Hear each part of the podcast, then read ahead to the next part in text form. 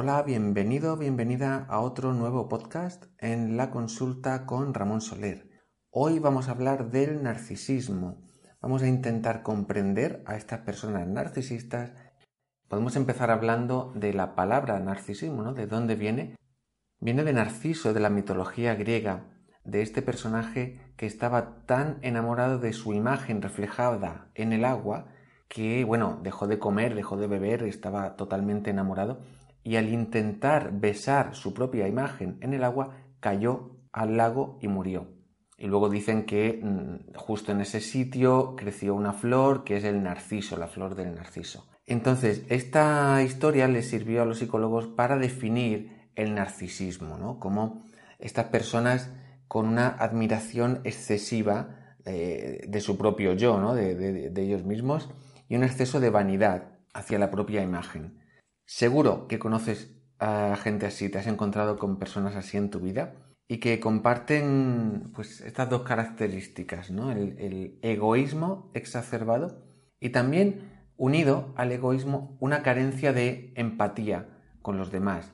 Es decir, su, su yo es tan grande que les ocupa todo y no les deja sitio para entender que el otro tiene también sus emociones y sus intereses.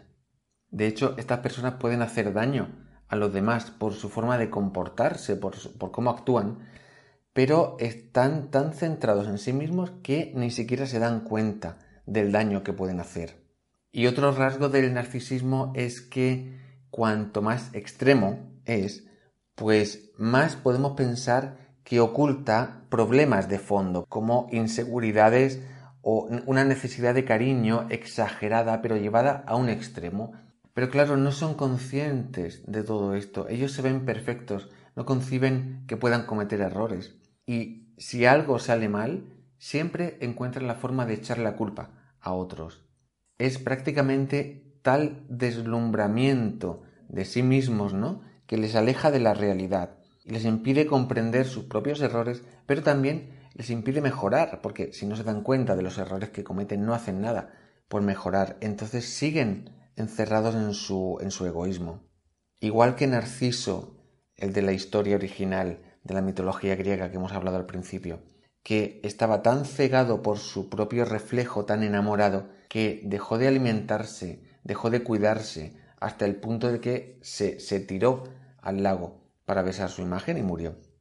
Como podemos imaginar, estas personas no van a venir a terapia, no son conscientes de que tienen un problema. Para ellos son los demás los que tienen problemas. Si tienes una pareja así, él o ella nunca va a aceptar que hay un problema, siempre va a echarte a ti las culpas y tú tienes que ir a terapia. Pero a lo largo de todos mis años de, experiencia profesional, sí he encontrado a varias personas con este perfil narcisista, pero que han venido a consulta tras sufrir algún tipo de crisis, una crisis vital que pusiera de manifiesto todas sus debilidades y sus inseguridades.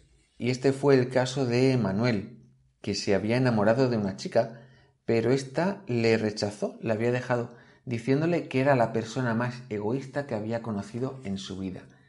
Todo esto le supuso un choque tremendo porque él no se veía como egoísta, o sea, lo hacía y actuaba así, pero es que ni siquiera pensaba en los demás, no era consciente de su egoísmo. Pero el rechazo de esta chica le hizo mirarse desde un punto de vista desde el que no se había mirado nunca. Y entonces reconoció que esta chica tenía razón, que había sido muy egoísta con ella, que solo había pensado en sus propios intereses sin tenerla en cuenta. Y entonces fue cuando vino a terapia. Pero vino ya consciente de todos sus, todas sus artimañas narcisistas, ¿no? Para manipular, para presionar a los demás, para conseguir sus objetivos. Pero a él realmente no se le ocurría que los otros podían pensar diferente o que él podía dañarles de alguna manera, no, él estaba convencido de lo que quería y manejaba a los demás convencido de que era lo mejor. Pero como hemos dicho antes, los narcisistas también provienen de una historia de carencias emocionales. Lo que ocurre es que en lugar de encerrarse en sí mismos o de deprimirse como hacen otras personas, ellos hacen como una especie de huida hacia adelante, haciéndose fuertes, haciéndose insensibles y centrándose únicamente en ellos.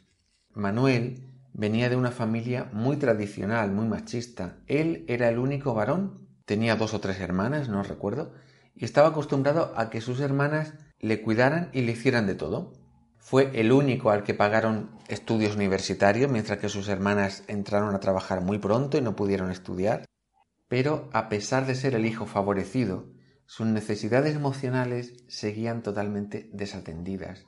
Su padre trabajaba fuera de casa, pasaba todo el día fuera, y la madre estaba ocupada siempre con las tareas de casa, cuidando a toda la familia. En, definitiva, nadie se ocupaba de él, y pasaba gran parte del día solo y triste, jugando con él mismo y con los juegos que se inventaba. Los únicos momentos en los que se sentía acompañado, atendido y valorado era cuando él llevaba el control de la familia. Por esta mentalidad machista que hemos hablado, pues cuando les decía a sus hermanas, aunque eran mayores, pero él les decía lo que tenían que hacer. Poco a poco fue aprendiendo una forma insana de relacionarse con los demás, manipulando y sin preocuparse por las necesidades o las emociones de, de los demás.